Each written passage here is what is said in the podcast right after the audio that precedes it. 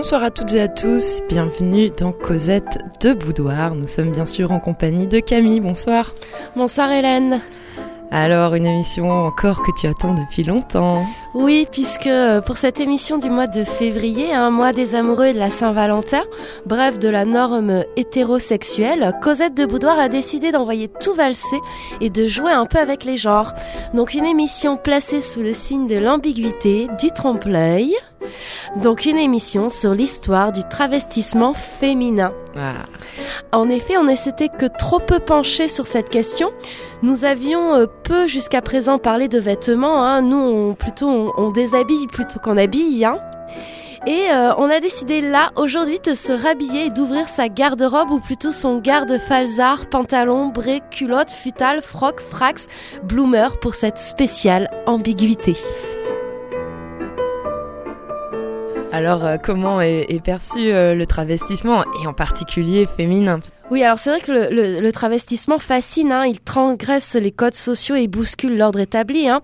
Euh, c'est vrai que euh, on est dans des sociétés, euh, que ce soit euh, via la religion ou via la politique, hein, où il n'existerait que des hommes et des femmes. On est dans quelque chose de très binaire, hein, séparé par des costumes, des attitudes et des fonctions radicalement différentes, et il n'y aurait aucune place pour l'entre-deux. Et en fait, on va voir que à travers l'histoire, il y a eu des places pour l'entre-deux, et ça a même été un moyen de revendiquer euh, un certain féminisme. Donc on va s'intéresser aux femmes qui se sont travesties dans l'histoire, hein, puisque changer le code vestimentaire est une démarche. Hein. Ça peut se doubler d'un changement de comportement.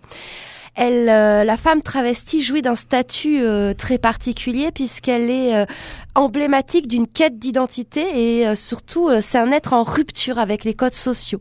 Donc on va voir ces pionnières qui vont utiliser les pantalons afin de pouvoir exercer leur métier ou tout simplement de pouvoir circuler plus librement jusqu'à en faire un, un, un, symbole de revendication contemporaine avec la figure du garçon manqué. Très bien. C'est le gouvernement euh, socialiste hein, actuel qui a abrogé définitivement euh, la loi qui interdisait le port du pantalon pour les femmes, qui était encore une vieille loi. Euh. Encore en vigueur, ouais, jusqu'en 2013. Hein. Aujourd'hui, on a choisi de s'intéresser qu'aux femmes, hein, puisque euh, on se garde les hommes travestis pour une autre émission, sinon ça aurait duré trois heures. Mais on n'hésitera pas quand même à, aborder aussi la question. Euh, on va frôler la transsexualité ou ce qu'on appelle l'intersexualité. On abordera légèrement aussi les questions d'homosexualité ou du troisième sexe. Alors on va garder notre petite tradition. Hein Alors comme je suis un peu malade et que j'ai une voix un peu dégueulasse, euh, je vais te confier la lecture de ce très beau euh, poème de mon passant. Alors ça s'appelle La femme à barbe. C'est un poème qui aurait été écrit euh, vers 1876, hein, puisque Maupassant aurait écrit des poésies lubriques entre 74 et 78. Et ce recueil, hein, qui s'appelait Le Nouveau Parnasse satirique, a été classé dans l'enfer de la BNF. D'accord. Je l'invitai d'abord à dîner pour le soir. Elle lui vint, elle était habillée en jeune homme. Un frisson singulier me courut sur la peau. La fille était fort laide et cet homme assez beau. Moi, je m'assis en face, un peu timide, et comme si j'allais me livrer à quelques accouplements monstrueux, je sentis me venir par moments. Regardant cette fille aux formes masculines, un besoin tout nouveau de choses libertines, des curiosités, de plaisirs que l'on tait. Et des frissons de femme à l'approche du mal. J'avais la gorge aride et mon cœur palpitait. Je me vis dans la glace et me trouvais très pâle. Ces malsaines ardeurs me troublaient malgré moi. Elle but comme un homme et se grisa de même. Et puis, jetant ses bras à mon cou, Viens, je t'aime. Mon gros chéri, dit-elle. Allons-nous-en chez toi. À peine fûmes-nous arrivés dans sa chambre, elle ouvrit ma culotte et caressa mon membre, puis se déshabilla très vite et deux boutons d'une chair noire et sèche indiquaient ses tétons. Elle était jeune, maigre, efflanquée et très haute. Sa carcasse montrait les creux de chaque côte. Pas de sein, pas de ventre, un homme avec un trou. Quand j'aperçus cela, je me dressai debout, puis elle m'étreignit sur sa poitrine nue, elle me terrassa d'une force inconnue, me jeta sur le dos d'un mouvement brutal, m'enfourcha tout à coup comme on fait d'un cheval. Dans un vagin sec, elle inséra ma pine. Alors euh, voilà, on connaissait pas du tout euh, Maupassant sous cet angle. Moi, c'est vrai que j'ai découvert en, en, écrivant cette émission qu'il écrivait aussi des, des poèmes érotiques et finalement, ça m'a peut-être fait apprécier enfin l'auteur. il aurait dû se concentrer là-dessus, en faire plus, tu vois. Voilà. il aurait été dans ta bibliothèque depuis bien longtemps. C'est ça. Alors, très rapidement euh, au programme pour cette émission, on va d'abord parler de la nécessité d'un travestissement euh, pour les femmes à, des périodes données. Puis après, on s'intéressera euh, plus particulièrement au 19e siècle, où là, le pantalon va avoir une fonction militante hein, et voire revendicatrice, pour enfin terminer sur la figure du garçon manqué dans nos sociétés contemporaines. Et oui, terme qu'on a entendu, hein quand on parle du travestissement, on pense euh, tout de suite au théâtre. En tout cas, dans, notre culture, on dit souvent que les hommes jouaient des rôles de femmes, notamment le théâtre euh, élisabétain. Tout à fait, et, même chez Shakespeare, hein, euh, la question du travestissement est, récurrente, hein, puisqu'on a euh, pas mal euh, de jeunes filles aussi dans ces pièces qui s'habillent en garçon, hein, notamment dans cette pièce La Nuit des Rois, ou Comme il vous plaira. Mais il n'y a pas que Shakespeare qui va s'appuyer là-dessus. On a aussi d'autres auteurs comme Marivaux ou Goldnoni qui vont comme ça faire des jeux euh, de genre. Après, chez Shakespeare, c'était vraiment parce que les femmes ne pouvaient pas faire du théâtre euh, que c'était les, les, hommes, en fait. Qui se... Mais il crée aussi dans ses pièces des mm. personnages féminins euh, qui se travestissent en garçons. Donc on a des hommes qui jouent des femmes, qui s'habillent en garçons, en fait. Donc ça, on arrive à des sortes de... De, de mise en abîme, de mise en abîme. Exactement, et il est très très fort pour ça. Euh, pour euh, le, théâtre, c'est vrai que c'est connu. Bah, de toute façon, le milieu artistique aussi a peut-être plus de facilité avec le travestissement. On verra, on citera des films dans le cours de l'émission, mais on peut peut-être s'arrêter euh, dans, le domaine militaire parce que tout de suite, on, on pense à Jeanne d'Arc, qui c'est un peu un bonhomme, Jeanne d'Arc, ou Mulan. Alors voilà, d'un point de vue militaire, on a des femmes hein, qui ont porté l'habit masculin afin de prendre les armes. Donc comme tu l'as cité, hein, Jeanne d'Arc ou Mulan. Alors il y en a une autre qui est un petit peu moins connue, hein, qui s'appelle Catalina Catalina euh, des euh, Alors c'est une jeune révoltée hein, qui s'enfuit à 15 ans du couvent où elle, elle avait été enfermée de son plus jeune âge et elle va se travestir en homme de peur d'être reconnue. Puis elle va s'engager comme marin, comme militaire en Amérique du Sud. Hein. Elle va euh, énormément guerroyer euh, au Chili, au Pérou, etc., laissant derrière elle, dit-on, des rivières de sang. Ah d'accord, une, une Attila au féminin. Quoi. Une Attila au féminin. Alors, cette question aussi du travestissement hein, se pose pour euh, l'héritage. Hein. Ah.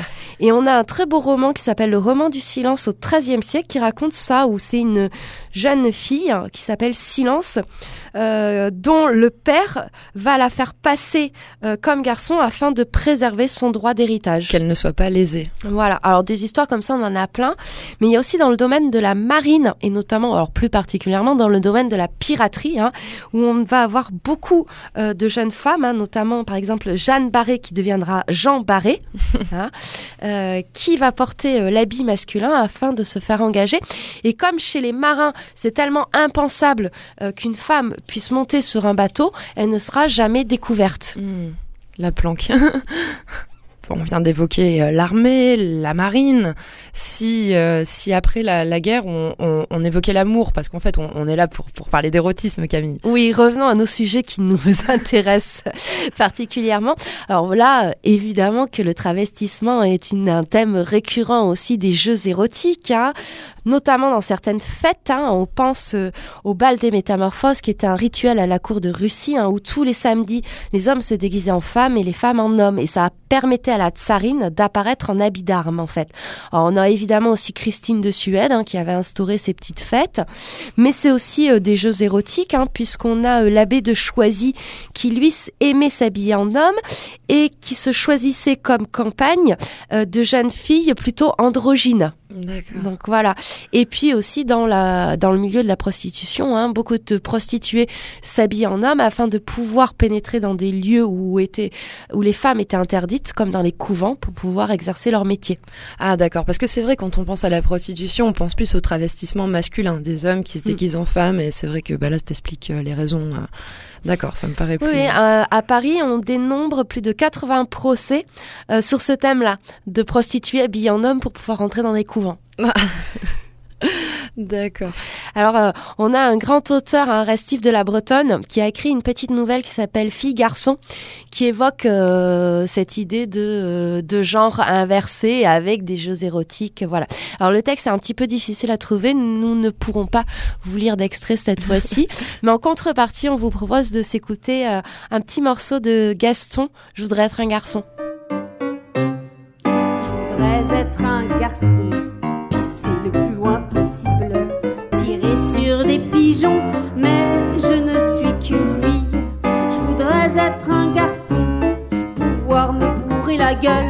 provoquer des bastons. Je veux qu'on m'appelle Michael. Je voudrais être un homme, pouvoir dire je suis un homme.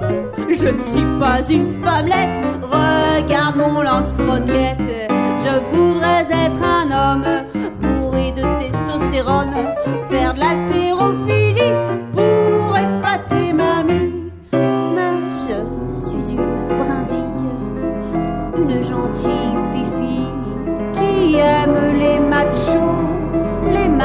les chapeaux. Je suis une pisseuse, les cheveux longs, une chouineuse. Je veux être un garçon qui a du poil au menton. Je voudrais être un mâle râler, c'est bien normal. Prendre ma grosse voiture, l'éclater contre un mur. Sans tout prendre sur les hanches. Je voudrais être un mec, mais je ne suis qu'une tanche. Je voudrais être macho, porter un sombrero, fumer le calumet ou bien jouer au cricket. Je voudrais être maçon, mettre un pantalon construire de belles maisons avec mes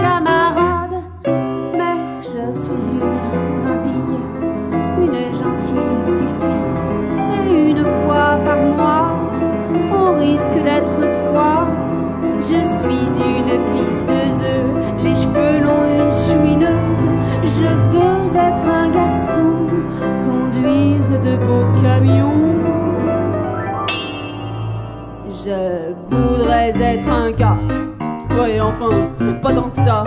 Si c'est bon, on se prend la tête avec l'autre Ginette. Mais si j'étais un gars, pour pouvoir rencontrer une fille comme moi, là je serais comblé. Voilà, Gaston, je voudrais être un garçon en plein dans le thème pour cette émission Cosette de Boudoir, travestissement et ambiguïté tout doucement, comme ça, on va arriver à la Révolution française où là, hein, le pantalon va vraiment devenir euh, un symbole politique révolutionnaire. Hein. Ah, c'est intéressant. Et notamment hein, parce que on a aussi ce qu'on appelle les sans-culottes, c'est-à-dire euh, le peuple qui refuse euh, de porter l'habit bourgeois, l'habit bourgeois, hein, qui va mettre en place, on va dire, les pantalons masculins tels qu'on les connaît plus ou moins aujourd'hui. Alors à partir de 1793, on a une liberté de costume, mais dans le respect de la différence des sexes. C'est pour ça que certaines femmes révolutionnaires vont euh, plaider euh, pour un droit à porter euh, un costume masculin, dit un costume d'Amazon, hein, et notamment on pense à Thérouane de Méricourt ou Olympe de Gouges, qui ont porté ces revendications afin aussi euh, de défendre, on va dire, la, République naissante puisqu'on était en guerre contre la Prusse. Donc il y avait aussi une fonction militaire hein, dans cette revendication-là. D'accord, donc en fait la première fois que dans l'histoire de France des femmes revendiquent de porter le pantalon, c'est au moment de la Révolution française. À peu près. Voilà. Alors on va retrouver euh, ces, ces images-là dans des petites chansonnettes pastiches qu'on chante à l'époque. Donc je vais je vais m'abstenir de les chanter. Je vais juste merci, c'est gentil, voilà. il pleut déjà. voilà, je vais juste vous les lire. Donc par exemple, en garçon habillé, marchons pour vaincre les despotes. Adieu nos chers parents, nous portons la culotte. C'est les femmes d'à présent. Et j'en ai une autre. Prenons les habits des garçons. En soutenant les sans-culottes, quittons casaquins et jupons pour terrasser ces fiers despotes. D'accord. Ouais, c'est pour être active qu'elles veulent porter, qu'elles veulent porter un pantalon. C'est pour faire en fait.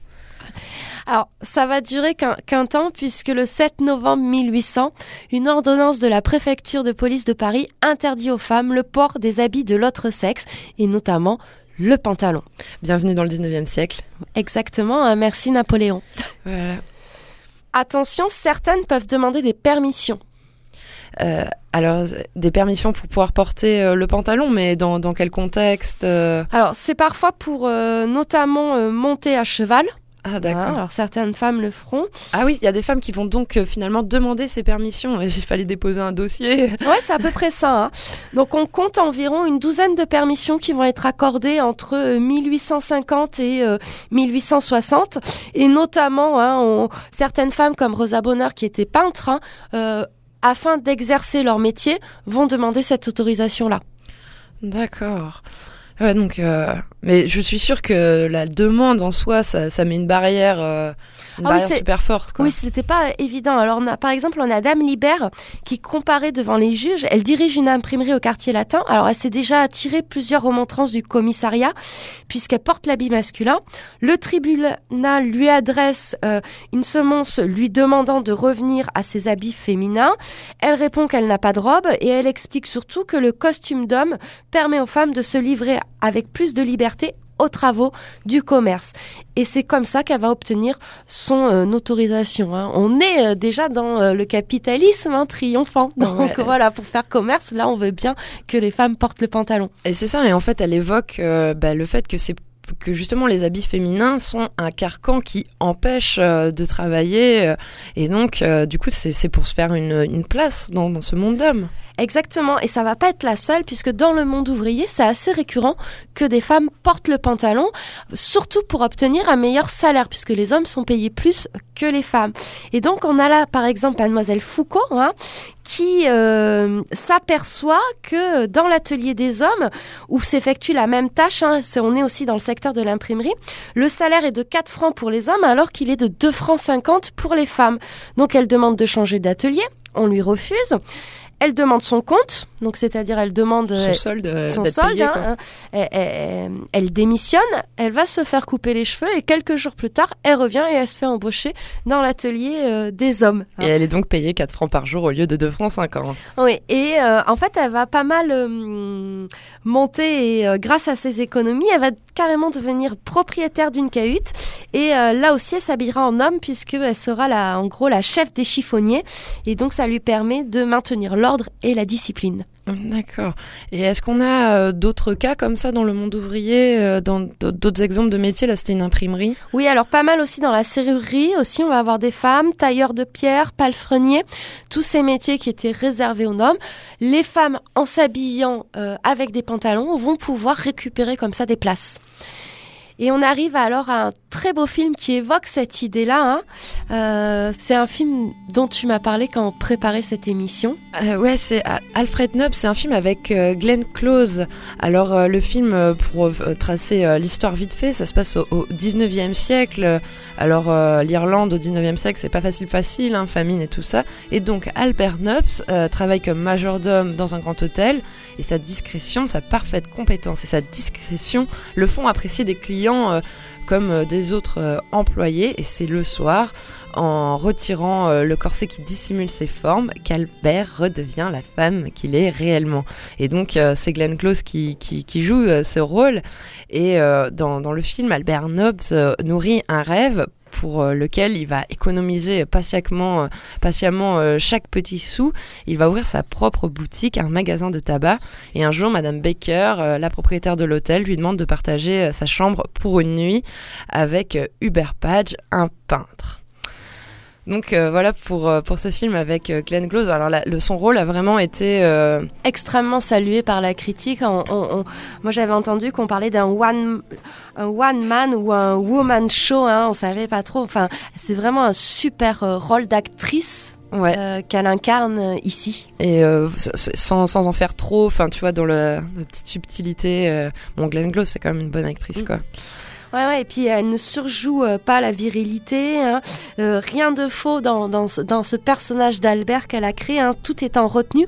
Et ce, que, ce qui donne encore plus de contenu et de contenance à ce personnage. euh, à ce personnage-là. Ouais. Et puis en plus, on est dans l'époque victorienne où, où tout est bien marqué. Hein. C'est l'époque où ces femmes doivent porter euh, euh, faux cul, euh, corset, euh, Perruque. etc. Donc c'est vrai que c'est assez, euh, assez troublant comme euh, jeu. Ouais, et puis c'est vrai que quand on, on imagine mal, enfin tu vois, si ça avait roulé des mécaniques, tout de suite ça, on tombe dans la caricature et c'est c'est pas c'est pas folichon quoi. Alors c'est vrai que ces- femmes habillées en, en, en hommes vont euh, vraiment euh, être le monde inversé, euh, apprécié des humoristes et les caricatures vont être particulièrement euh, violentes. hein. Tu veux dire que les, les, les caricaturistes caricaturent les femmes qui se mettent en pantalon, elles sont très mal vues quoi. Oui, oui.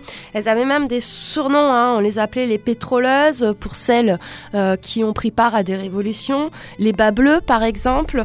Les socialistes. Mais écrit comme saucisse. Voilà. Euh, Virago, etc.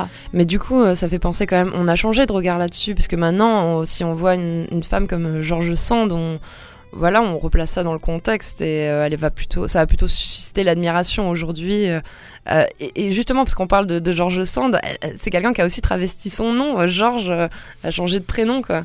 Alors oui, c'est c'est dans ce milieu hein, de l'art et des écrivaines hein, que le travestissement va être assez... pas courant, mais euh, un tra- être un fait assez récurrent. hein. On pense à Colette, Oui. Qui a porté le pantalon aussi.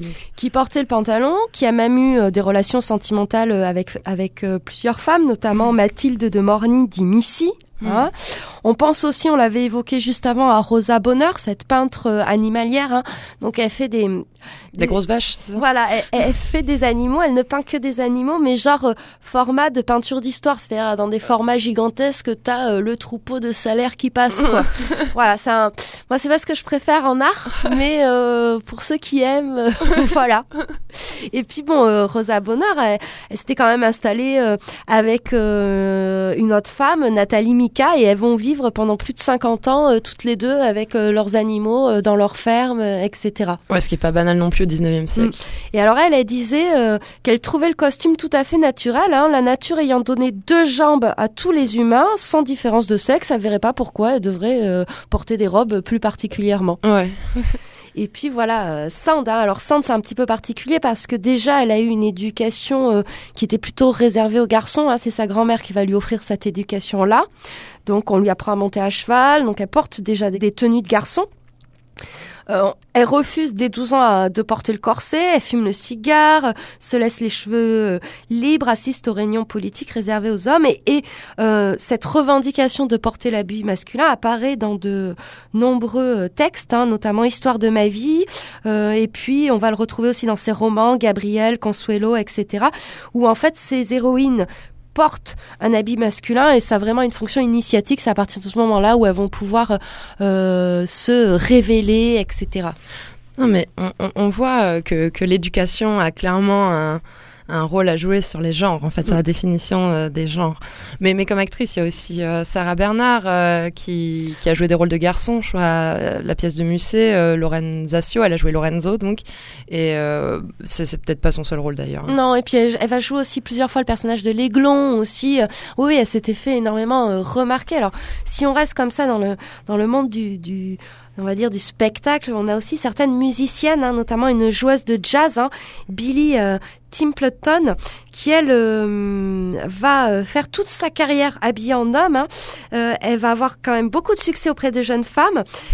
Elle va se marier trois fois et deux de ces trois femmes ne s'apercevront jamais qu'elle n'était pas un garçon. C'est dire euh, dans quelle ignorance sont maintenues les femmes. Alors il y a ce film Victor Victor Victoria qui reprend un peu ce principe-là où pour euh, percer dans le milieu du spectacle, une femme va se faire passer pour un homme. Alors on va on va un peu quitter euh, le, monde euh, du spectacle, ah oui dommage, mais on va s'intéresser aux femmes qui dans la société vont se rebeller tout simplement contre l'ordre établi et bah, revendiquent justement ce, ce travestissement et, et ça, ça va devenir des, figures d'aventurières en quelque sorte. Et oui, on pense évidemment à Calamity Jane hein, et, et ses paires de pantalons. Hein, c'est l'aventurière euh, américaine par excellence. Hein. Euh, alors elle, c'est vrai, elle a pas d'éducation, elle parle très grossièrement, elle boit, elle se sert très bien euh, de sa Winchester, hein, et elle va traverser comme ça euh, l'Arizona, la Californie. Alors elle va devenir partenaire des cow-boy, éclaireuse, convoyeuse, poseuse de rails, euh, conductrice de diligente. C'est la première femme blanche à pénétrer dans les Black Hills. Donc euh, oui, c'est elle, elle va véhiculer un imaginaire très fort avec euh, ces pantalons-là. Et je vous propose de d'écouter un, un extrait d'un d'un ouvrage qui s'appelle La couturière. Et c'est un, un ouvrage moi que j'aime beaucoup. Ça la raconte euh, euh, le destin de deux sœurs, Emilia et Lucia, dans le Brésil des années 20. Et en fait, Lucia euh, va euh, être, euh, enfin, va être enlevée par une bande de brigands. hein, et va devenir la chef des brigands, tandis qu'Emilia, elle, va plutôt faire un mariage bourgeois et va rejoindre les suffragettes euh, brésiliennes en fait. Donc, euh, via deux parcours totalement différents, en fait, on a deux figures euh, féministes très fortes. Alors tu nous lis un extrait de la Ouais. couturière? Lucia se redressa et berça son bras tordu. Elle sentit monter en elle une substance amère, comme si elle avait mangé de la farine de manioc avarié. Elle se baissa à nouveau pour prendre l'uniforme des cangageceros. Elle enfila le pantalon avec précaution. Cela lui faisait un drôle d'effet d'avoir les jambes séparées. Elle sortit du cagibi et commença à aller et venir dans la cuisine obscure. Ainsi vêtue, elle pouvait faire de grandes enjambées. Elle n'avait pas à craindre que sa jupe s'envole ou qu'elle traîne par terre. Dans ce pantalon, elle avait l'impression d'être enveloppée, protégée et néanmoins libre. Était-ce cela que ressentaient les hommes? Elle faillit faire part de sa découverte, cette libération à Emilia, qui mourait en- d'envie de se confectionner un pantalon depuis qu'elle en avait vu un modèle pour femme dans un de ses magazines. Mais elle s'aperçut que sa sœur avait le regard embué et affolé qu'elle était dans tous ses états. Elle avait reçu l'ordre de lui préparer ses affaires. Et ben voilà, c'était la couturière euh, lue par euh, Camille pour cette euh, émission spéciale ambiguïté et travestissement féminin. Ouais, c'est un ouvrage moi que je vous conseille. Euh, vraiment, il est, il fait 800 pages, mais on se prend dans ces, dans l'histoire de ces deux sœurs qui sont assez euh, fabuleuses. Et dans la catégorie aventurière, il y a peut-être pas que Calamity Jane et tes deux brésiliennes là. Non, évidemment, on a eu aussi euh, Jeanne euh, Dieulafoy, par exemple, qui a été soldate, archéologue et journaliste. hein. Donc en 1870, pour rejoindre son mari sur le front, elle va revêtir le costume masculin. Et puis ensuite, qu'elle va garder pour collaborer aux fouilles archéologiques hein, euh, au Maroc, en Égypte et en Perse. Et euh, même distinguée par la Légion d'honneur, elle deviendra journaliste et écrivaine et fera de nombreuses recherches sur les femmes à travers l'histoire. Ah d'accord. Et mais elle est moins connue quand même, euh, euh, Jeanne Dieu la foi que Calamity Jane. Non, et puis alors, évidemment, on a aussi Alexandra Davigny, là, la, la, la grande euh, aventurière et, et on va dire la première ethnologue, finalement, hein, qui passera deux mois à Lhasa, la ville sainte du Tibet. Hmm. Ou sinon, on a certaines journalistes hein, comme Dorothy euh, Lawrence euh, qui vont prendre l'habit euh, masculin pendant la Première Guerre mondiale afin d'effectuer des reportages dans les tranchées et d'être au plus près en fait d'un journalisme d'investigation ou un reporter de guerre quoi. Et euh, d'ailleurs, il y a, il y a le, le film avec euh, Sylvie Testu qui s'appelle La France, où euh, elle aussi justement, elle se travestit pour euh, rejoindre son, son mari. Et ça fait penser que Sylvie Testu a aussi joué Sagan, qui était aussi un peu une garçonne. Ouais. Donc Testu, elle est assez, s'abonne un peu à ce genre de rôle, un peu ambigu, quoi. Mm. Tout à fait. Alors, moins connu encore, hein, James Barry, alors ça c'est son nom d'homme, hein. c'est un chirurgien militaire le plus gradé de l'Empire britannique, euh, mais euh, personne en fait euh, ne savait qu'il s'agissait d'une femme qui s'était inscrite à l'âge de 14 ans à l'université d'Édimbourg pour étudier la médecine. Et comme elle ne pouvait pas euh, pratiquer en tant que femme, elle a choisi de prendre une identité masculine. Et ça va être par exemple la première à réaliser une césarienne en Afrique. Et on ne découvrira euh, son vrai sexe qu'à sa mort et euh, elle sera enterrée sans les honneurs euh, militaires et euh, À la va-vite, quoi. voilà et l'Angleterre gardera secrètement les archives la concernant jusqu'en 1950 tellement ça faisait scandale. Ouais, ouais, bah y a de quoi. Hein. Sont un petit peu passés au travers du truc. Ah voilà pour le, le petit tour dans le dans le domaine des aventurières, on, on va dire, on va peut-être revenir un petit peu à, à la politique au 19e siècle. Oui. Alors, il est clair hein, que pendant les révolutions euh, de 1830-1848 ou pendant la Commune, hein, de nombreuses femmes ont porté des pantalons euh, pour pouvoir se battre sur les barricades, hein, tout simplement. Hein. C'est quand même beaucoup plus pratique. Hein. Ah bah oui, qu'en jupon euh, et en corset, quoi. Et en faux cul, comme tu dis. et en faux cul. Alors, parallèlement à ça, dès 1880 ou 1890, l'Angleterre, les États-Unis et l'Allemagne va proposer des réformes du costume féminin au nom de la santé et des bienfaits de l'activité physique. D'accord. Nous, euh, en France, on assiste à ce moment-là aux premières suffragettes qui vont revendiquer le costume masculin pour des questions d'égalité. Et c'est Madeleine Pelletier qui va le faire en premier, hein, puisqu'elle dit Mon costume dit à l'homme, je suis ton égal. Et elle va même aller plus loin, elle dit euh, Je les montrerai en parlant de ses seins quand les hommes porteront les vêtements qui montreront leur doigt. voilà, elle termine pas. Et euh, pour elle, voilà, ça a vraiment une une revendication euh, féministe.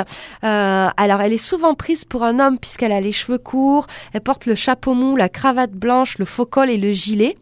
Euh, mais elle, elle, avait une admiration aussi pour les suffragettes anglaises et, euh, et c'était vraiment une, comment on pourrait dire, une sacrée battante, mm. Madeleine Pelletier. C'est une, militante féministe un peu de la première heure. Euh. Ouais. Première vague, c'est surtout la première à, à, à, militer pour le droit à l'avortement dès 1914, d'accord, ce qui est très marginal chez les féministes de l'époque. Et elle-même, comme elle est euh, aliéniste, hein, c'est la première femme à avoir euh, à être docteur en anthropologie et en psychiatrie en France. Elle, elle pratique des avortements. Euh, elle sera arrêtée et elle sera enfermée dans un asile euh, psychiatrique jusqu'à la fin de ses jours. Comme c'est courant pour les femmes. Voilà. Et donc, elle avait comme ça des formules très chocs. Quiconque est vraiment digne de la liberté n'attend pas qu'on la lui donne, il la prend. C'est américaine, quoi. non, elle n'est pas américaine. Non, mais ça fait cowboy, tu vois.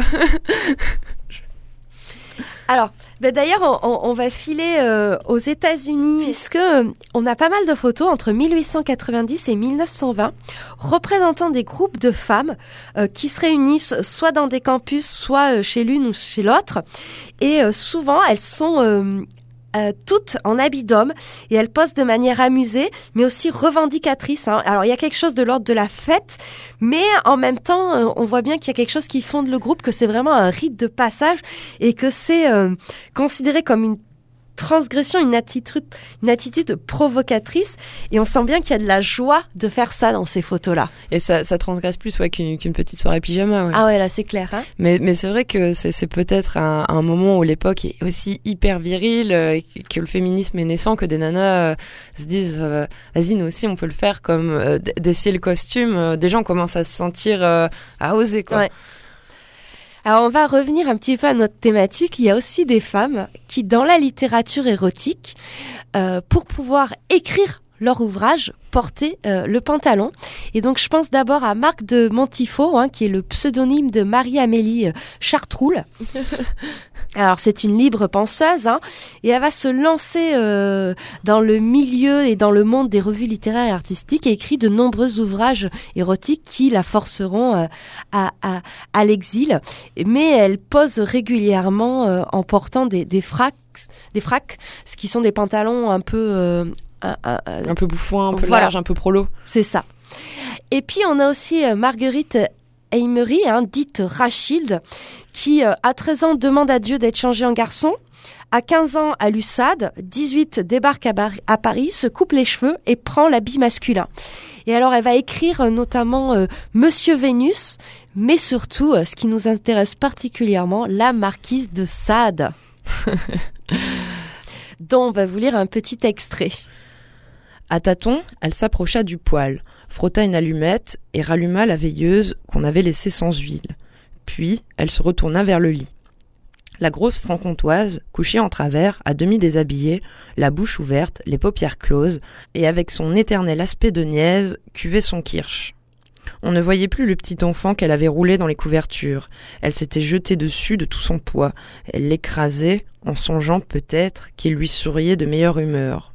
Deux très petits pieds tendus, rigides derrière l'oreiller, sortaient seuls de l'amas de ses lourdes chairs.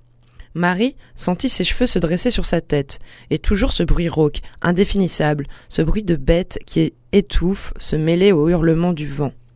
Elle fit un pas dans la direction de ce lit. Il fallait éveiller de force la brute endormie ou appeler tout de suite du secours. Il suffisait même de repousser un peu la nourrice pour dégager l'enfant. Mais une idée atroce s'empara du cerveau de Marie. Pourquoi aurait-elle sauvé la vie de son frère? L'avait-elle demandé, ce frère? Avait-elle souhaité sa naissance? Sa naissance, c'est-à-dire la mort de sa mère? Déjà, il ne criait presque plus, et le calme s'étendait lentement dans la chambre, calme qui serait éternel si elle le voulait, car elle n'avait qu'à se taire pour laisser l'écrasement s'accomplir. Elle veillait toute seule, personne n'entrerait avant le jour, et la nourrice ne se douterait jamais qu'elle était restée là. Marie fit encore un pas. Les petits pieds ne s'agitaient plus que par faibles secousses. Ils devenaient peu à peu d'une teinte violette, et l'on n'entendait plus le bruit rauque. Marie eut un rire silencieux. Ses yeux superbes lancèrent un éclair de haine. Toi, murmura-t-elle, tu as fini de pleurer. Elle gagna la porte, sortit sans hésitation, et revint dans sa chambre où elle se coucha, le visage tourné du côté du mur. Une heure après, elle dormait, un sourire aux lèvres, du sommeil des innocents. Cosette de Boudoir, Ambiguïté, une histoire du travestissement féminin. Alors, la marquise de Sade, c'est en gros une Juliette. Hein. Alors, c'est une jeune fille, Marie, qui a été élevée par un père militaire, qui vit à la campagne. Alors, ce qui la marque, c'est euh, elle voit un jour euh, la mise à mort euh, d'un bœuf. Hein, et ça va déclencher en elle une sorte de passion pour la violence. Mmh. Et là, on est au début du roman où elle assassine son petit frère parce que parce qu'il la gonfle, hein, tout simplement. voilà. Et elle va suivre vraiment un destin à la Juliette. Hein. Mmh. Alors le livre est, édité, vous pouvez euh, facilement le trouver. Alors par contre, il faut le réclamer sous le nom de Rachilde, hein, son pseudonyme. D'accord, t'as les bons conseils de Camille, quoi. Les lectures euh, à pas mettre dans toutes les mains. Donc on arrive euh, finalement à quelques changements sociétaux qui vont permettre aux femmes de porter plus régulièrement l'habit masculin, hein. notamment la Première Guerre mondiale hein, avec la figure de la munitionnette. Hein. Ces femmes qui travaillent dans les usines, elles peuvent pas le faire en jupon pour des questions de sécurité, donc elles vont revêtir le bleu masculin. Hein. Et puis après arrive la figure de la garçonne, tout simplement. Voilà, où là, on, assume d'être une fille, mais on change de style, quoi. C'est ça. Alors déjà, il y a Chanel hein, qui va redessiner une silhouette féminine plus androgyne que ce qu'elle était avant. Et euh, notamment, je pense à l'ouvrage de Victor Marguerite, hein, La garçonne, où Viviane revient habillée en homme, les cheveux coupés courts comme un homme. Elle avait un costume noir, un peu par-dessus en ratine bleu marine, des souliers vernis et des guêtres grises tout à fait comme un homme, un béret bleu et la cigarette au bec. Oui, on voit le, registre euh, dans le texte que tu viens de lire, euh, la, gamme de couleurs, et on voit que c'est très foncé au final, mm. comme pour les hommes. Et c'est vrai que la, la garçonne euh, aura quand même mauvaise réputation, quoi. Et oui, elle est sulfureuse, hein, la garçonne. Hein. Moi, je pense aussi à ces tableaux de Tamara et Limpika, notamment il y en a un qui s'appelle La garçonne, où on a la représentation d'une femme en habit masculin très viril avec la cigarette, les bottes, voilà. fallait pas fumer. Alors il y avait aussi une photographe, euh, Claude Cahin, qui, alors pas que photographe, elle était aussi écrivaine, poétesse, essayiste, critique, traductrice et comédienne et activiste politique. Et elle est véritablement obsédée par les thèmes de l'identité, de la représentation de soi. Alors elle va fréquenter énormément les surréalistes hein, et elle va faire énormément de clichés euh, où elle reprend un petit peu les grands thèmes lesbiens, androgynie, euh, dandisme. Et puis, pendant plus de 40 ans, elle va multiplier ces images-là pour atteindre ce qu'elle appelle l'indéfinition sexuelle, le neutre. Et moi, je vous conseille vraiment de regarder ces clichés. Alors, elle a été redécouverte euh, assez récemment en France, hein, puisque après la Seconde Guerre mondiale, elle tombe un peu dans l'oubli. Et c'est dans les années 80 où on va voir 90 où on va la de nouveau faire des expos sur ses travaux, etc. Et, redécouvrir un peu son œuvre. Ouais. D'accord. Alors ces figures de garçons, on les trouve euh, aussi au cinéma et là je pense que je vais te laisser euh, la parole sur nos trois grandes actrices que sont euh, Dietrich, Garbo et Byrne. Alors c'est vrai que je, je, crois que le, cinéma a vraiment euh, popularisé euh, la, la, figure de la garçonne. Moi, si tu me dis ce mot-là, je vois tout de suite des, des images de films et en particulier des, des, films américains. Bah, tu les as cités, hein. Marlène Dietrich, Greta Garbo et Audrey Hepburn. Et, et, elles sont dans une époque particulière, un peu les années 40-50 où c'est un peu la, grande dépression aux, aux États-Unis. Mais c'est Audrey Hepburn qui s'est surtout exhibée en, en, pantalon et elle, elle assumait. En fait, elle le, elle le disait. voilà, c'est juste parce que je suis anticonformiste. Et là, ça, pose aussi la, la, question des, classes sociales parce qu'elle est issue d'une classe élevée, euh, quasiment euh, de l'aristocratie. Et du coup, on peut se dire, on a évoqué toutes les, les femmes euh, dans le monde ouvrier qui ont pu finalement prendre des habits d'hommes dans les classes inférieures de la société. Et quand on est une femme issue du beau monde, en quelque sorte, une aristocrate, on a déjà vu ça dans d'autres émissions. Finalement, les carcans, comme le mariage ou les choses comme ça, sont beaucoup plus fort pour euh, les femmes issues de, de ces milieux et j'ai l'impression qu'on retrouve euh, on retrouve ça avec Catherine Hepburn. Hmm. Hepburn va le pousser très très loin hein, ce, ce, ce, port du, du pantalon. Euh, Dietrich, elle par exemple, va l'érotiser. Hein, elle en fera aussi quelque chose de glamour. de glamour, oui, voilà. C'est la, la, petite nuance. C'est vrai que chacune va n'y met pas la même chose en fait. Alors, on, arrive du coup via ces garçons aussi à cette question de l'homosexualité, hein, puisque on a plus de 200 clichés pris entre 1880 et 1980 qui, de femmes qui posent dans, dans, dans ce geste transgressif celui de revêtir les attributs vestimentaires et de s'approprier les attitudes du sexe opposé. Et euh, dans le Paris de l'entre-deux-guerres, euh, c'est vraiment dans le milieu des cabarets hein, et des balles où euh, va pouvoir s'exprimer cette homosexualité féminine avec ses attitudes euh, et tous ces tous ces petits euh, jeux. Euh, alors du coup, il y, y, en a il y en a des qui sont restés célèbres de ces lieux. Alors oui, on a le bal du Magic City qu'on appelait aussi le bal des tentes, hein, par exemple. Mais c'est surtout au Monocle. Hein. Le Monocle, c'est le club lesbien des années 20-30 à Paris. Hein. Ce lieu a été beaucoup photographié par Brassailles euh, je vous renvoie à ces photos qui sont juste fabuleuses. Et parce que le monocle, hein, c'était le signe de reconnaissance des lesbiennes de ces années-là. Alors, ce cabaret lesbien réservé aux femmes propose un orchestre de femmes et des entraîneuses qui poussaient les filles à danser entre elles. Alors, il se trouvait... Euh, euh, dans le 14e, il était tenu par Lulu de Montparnasse, hein, qui avait un fort goût pour les tenues masculines. Il va fermer ses portes pendant la Seconde Guerre mondiale. Alors, à la Libération s'ouvrira le New Monocle, mais euh, l'esprit de l'entre-deux-guerres a disparu. Et aujourd'hui, vous pouvez toujours voir la façade au 60 boulevard euh, Edgar Quinet. D'accord. Et alors, moi, je vous propose de lire un, extrait euh, de l'ouvrage de Francine Pronze qui s'appelle Les deux amantes au caméléon. Donc, le caméléon, c'est le monocle. Là. Et en fait, elle est partie pour écrire son ouvrage. Elle est partie de cette photo de Brassailles qui s'intitule Couple de lesbiennes au monocle 1932. Et c'est une photo où pose Violette Maurice, qui était une grande sportive de l'époque. Et elle est là avec sa compagne. Tu nous lis le texte? Oui. Paris, 14 mai 1924. Chers parents, hier soir je me suis rendue dans un club de Montparnasse, où les hommes s'habillent en femmes et les femmes en, hommes. Papa aurait adoré ça, et le visage de maman se serait crispé en ce sourire si particulier qu'elle arbore quand papa manifeste sa passion pour tout ce qui est français. Le lieu s'appelle le Caméléon.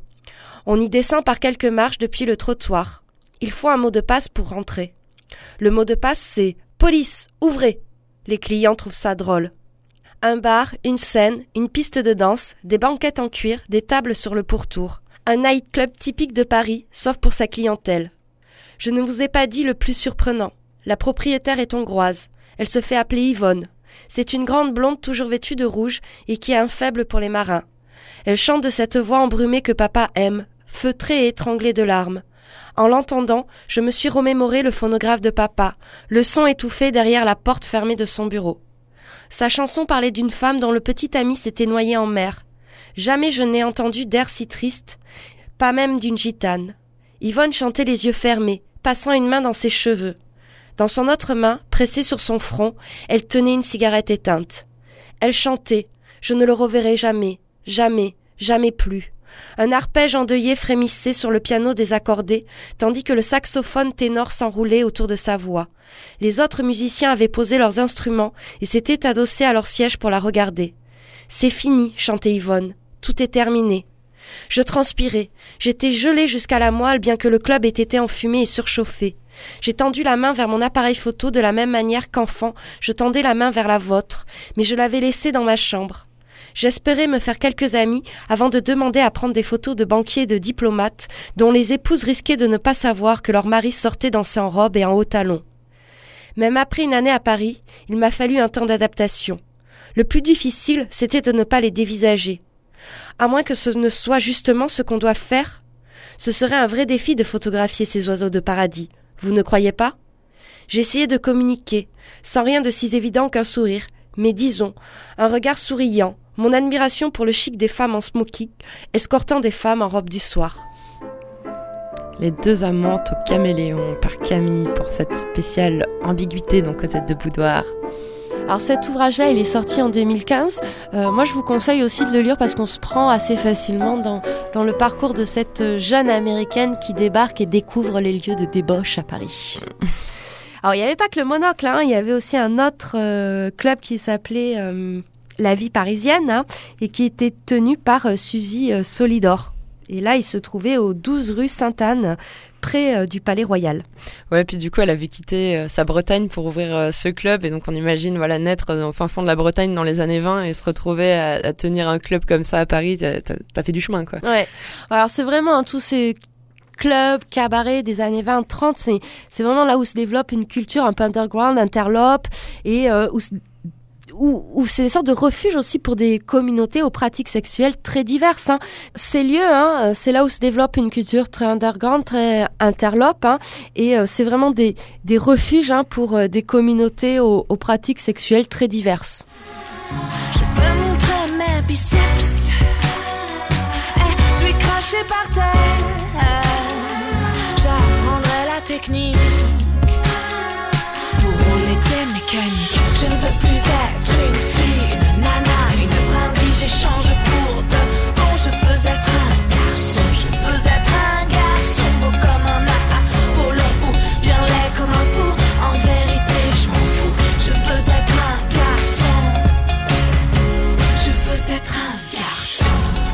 Dada Fournier qu'on entend avec sa chanson euh, Garçon, ce qui nous emmène à parler euh, de la figure du garçon manqué. Oui. Alors dès euh, dès la parution du deuxième sexe hein, de Simone de Beauvoir en 1949, elle nous dit rien n'est moins naturel que de s'habiller en femme. Sans doute le vêtement masculin est-il un artifice lui aussi, mais il est plus commode et plus simple. Il est fait pour favoriser l'action au lieu de l'entraver.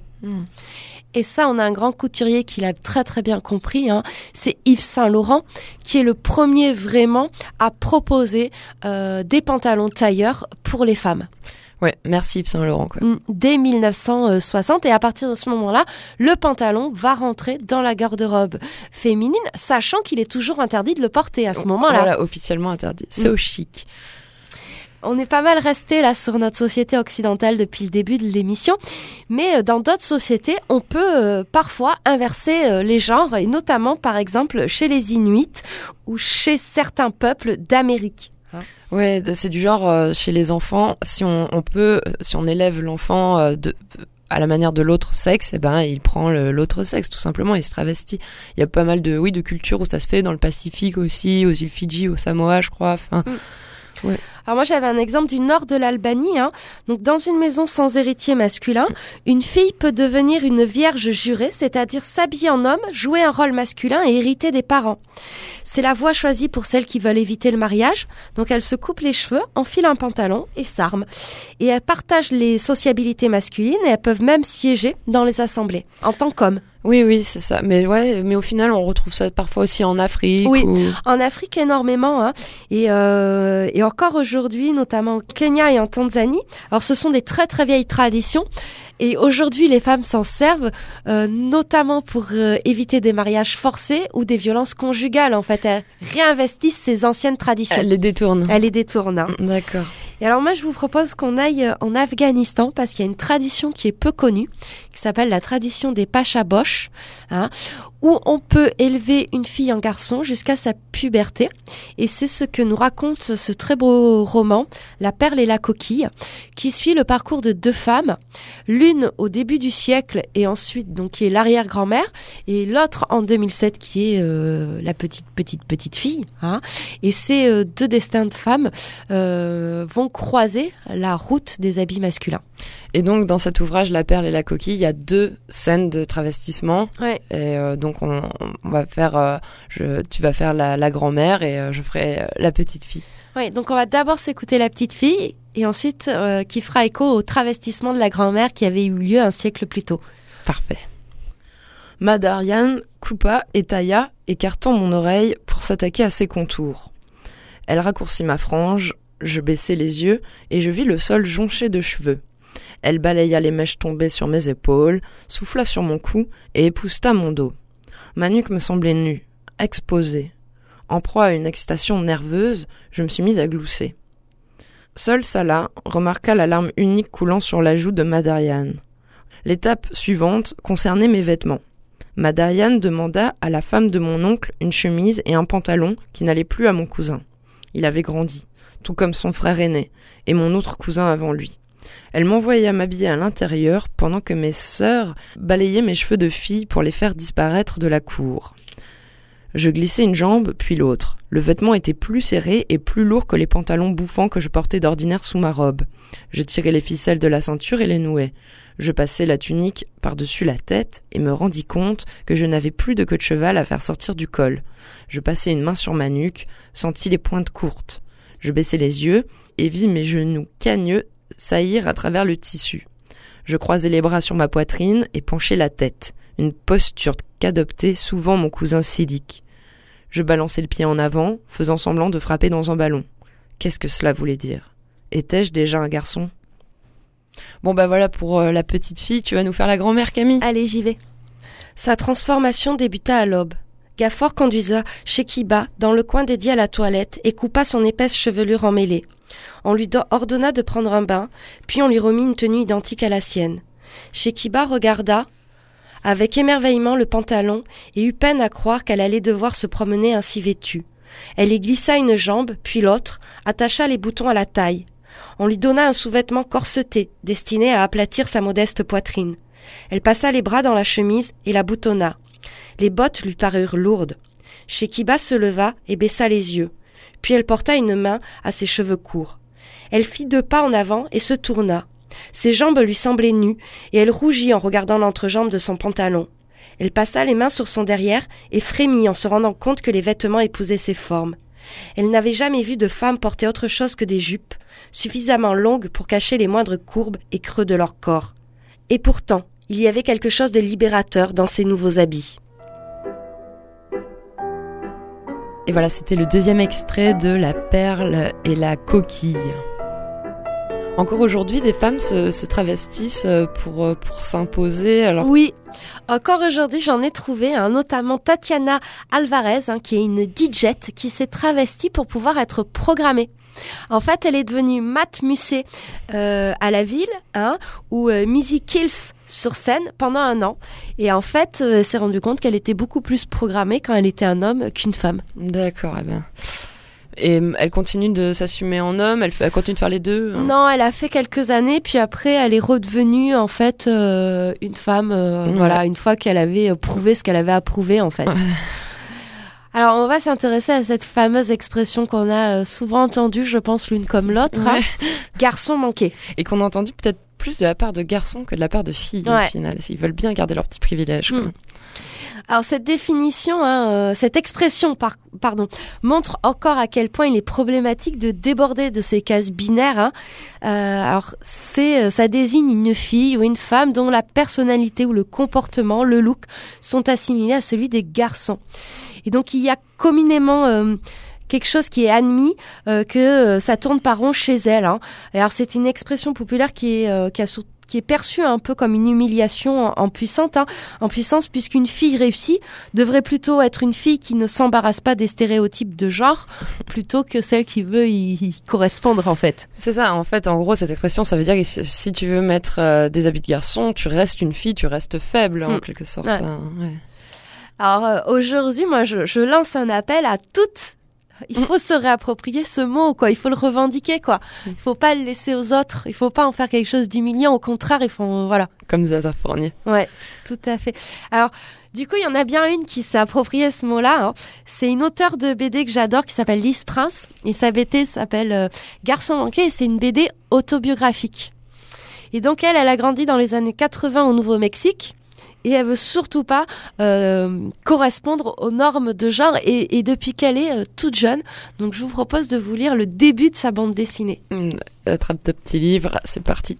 Dès que j'étais assez grande pour m'y opposer, le temps des robes a été révolu.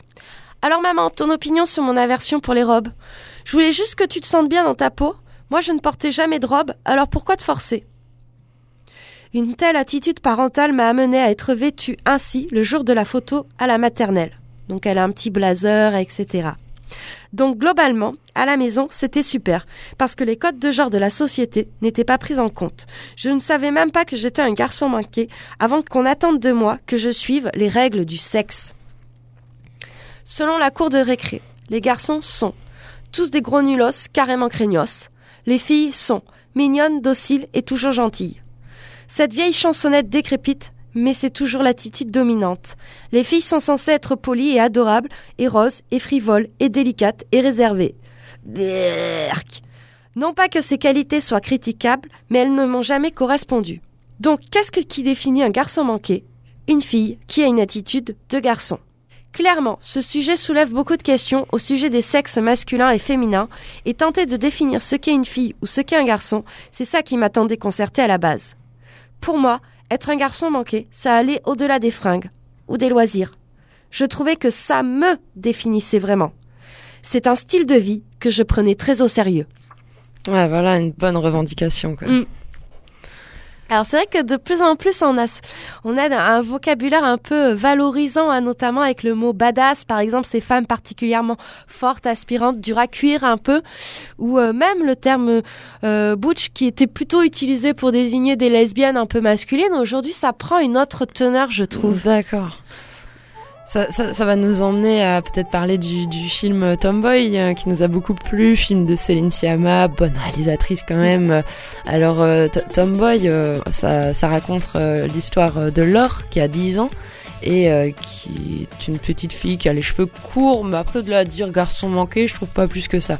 Et en tout cas, elle déménage pendant l'été, bon ça c'est le début du film, elle déménage, elle arrive dans une petite cité, d'une ville moyenne on dirait, et euh, du coup, elle sort, euh, elle se fait des petits camarades et elle leur fait croire qu'elle est un garçon. Donc elle se fait appeler Michael. Et bon, quand elle rentre chez elle, elle est en famille et ses parents l'appellent Laure. Elle met sa petite sœur un petit peu dans le secret. Et son secret va tenir euh, pendant tout l'été. Elle va se faire passer pour Michael. Tout le monde y verra avec du feu. Elle joue même au foot euh, torse nu avec les garçons. Et euh, ça donne lieu à de très belles scènes de, de films. hein. Et puis, bah, à la rentrée, son, son secret sera, sera découvert et on voit qu'elle s'est mise dans une sale position, la pauvre. Mm. Alors, c'est un film qui a fait du bruit. Hein. Alors c'est un film qui a fait du bruit, hein, bruit surtout à l'automne 2013, puisqu'il va relancer le débat sur l'étude de genre en France. hein, Puisque Tomboy était inscrit depuis septembre 2012 dans le di- dispositif école au, au cinéma. hein. Et en fait, il va y avoir pas mal de parents d'élèves, hein, euh, notamment, je pense, ce sont à peu près les mêmes qui participent aux manifs pour tous. Hein. Oui, on connaît les petites campagnes de désinformation aussi euh, qui peuvent mener. euh. Voilà.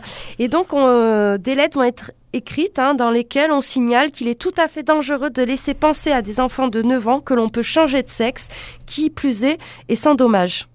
Or, moi, je trouve que c'est s'il y a bien un âge où on peut euh, ouvrir euh, le champ des possibles, c'est là. Oui, et puis surtout qu'on voit bien qu'elle change pas de sexe, elle change de prénom en fait, c'est tout au final. Elle, elle a pas changé de sexe, elle, elle assume euh, euh, juste euh, pour le jeu quoi. Enfin, c'est c'est vrai que c'est marrant de voir comment ça, ça trouble tout de suite très en profondeur la, la, la société. Enfin, très en profondeur.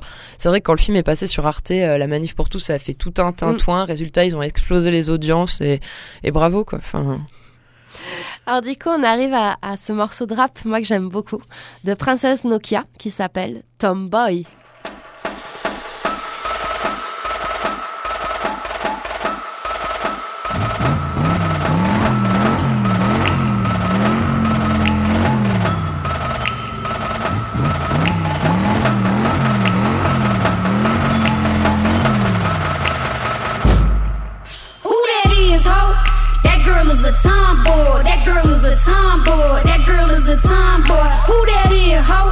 That girl is a tomboy. That girl is a tomboy. That girl is a tomboy. Who that is, ho? That girl is a tomboy. That girl is a tomboy. That girl is a tomboy. Who that is, ho? That girl is a tomboy. That girl is a tomboy. That girl is a with my little titties and my fat belly, I could tell your man if you finna let me, it's a guarantee that he won't forget me. My body little, my soul is heavy. My little titties be booking cities all around the world. They be fucking with me. I'm a Calvin Klein model, come and get me. Set the resi up, don't be fucking with me. My little titties are so itty bitty, I go locomotive, chitty chitty, bang bang. Gold hoops in a name chain, ten boots and like four rings. Missy Elliott can't stand the rain. You lames playing the same games. Little titties and so damn pretty. Staircase in a crack Philly. Little titties and a fat kitty. Big pants and some stuffed shoes. Bow bow bow. Blues clues. With my little titties and my fat belly. My little titties and my fat belly. My little titties and my fat belly. My little titties my fat belly. My little titties and my fat belly. My little titties and my fat belly. My little titties my fat belly. My little titties tomboy. Who that is? That girl is a tomboy. That girl is a tomboy. That girl is a tomboy.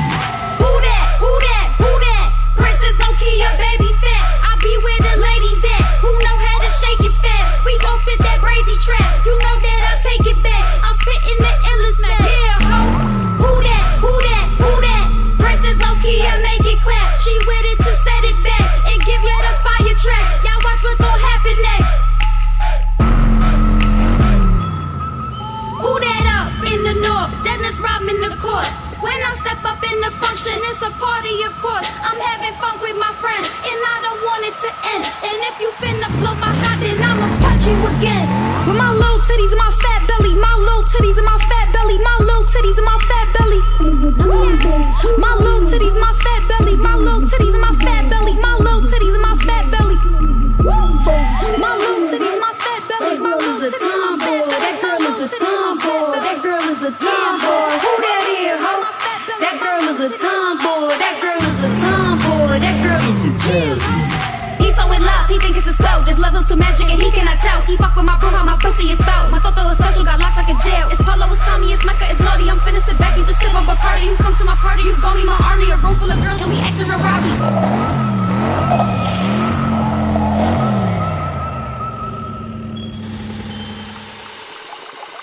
Et voilà le dernier interlude musical pour cette Cosette de Boudard et ambiguïté. Ouais. Moi, je vous conseille d'aller voir ce clip hein, de Princesse Nokia et Tomboy. Oh, déjà, la dernière fois, tu nous avais fait voir les, les Pussy Riot avec leur chatte en bleu sous un collant Camille. Enfin, Non, là, elles sont toutes en baggy, hein, et elles, elles soulèvent toutes leurs t-shirts où elles ont pas de brassière, rien. Enfin, c'est vraiment, voilà, elles font du basket, euh, tu vois. Voilà, c'est la bonne euh, américaine euh, street, quoi. moi, je suis restée sous, les sous le coup des chattes bleues. Je m'en suis pas remise encore. Alors pour conclure cette émission, on pourrait dire que des pionnières qui utilisèrent le pantalon afin de pouvoir exercer leur métier ou pour circuler plus librement, à celles qui en firent un symbole de revendication féministe, jusqu'à la figure contemporaine du garçon manqué, le pantalon et le travestissement a bel et bien une saveur sulfureuse. Hein On est d'accord. alors les femmes ont complètement intégré la masculinisation aujourd'hui de leur comportement. hein. On le voit bien euh, dans les garde-robes ou même dans les euh, attitudes, loisirs, etc. À l'inverse, pour les hommes, c'est une autre histoire, hein, puisque pour un homme, se féminiser, c'est encore se dégrader. Ouais, et puis bien sûr, porte pas de jupe. Hein, euh, c'est par les rares Écossais. euh, c'est pas spécialement, euh, c'est pas spécialement euh, pas viril le kilt. Alors, ça va aller, on, on le voit bien, notamment par cette série de photos qui avait été faite le 8 mars 2012, où huit femmes françaises influentes se sont travesties en hommes pour dénoncer le sexisme.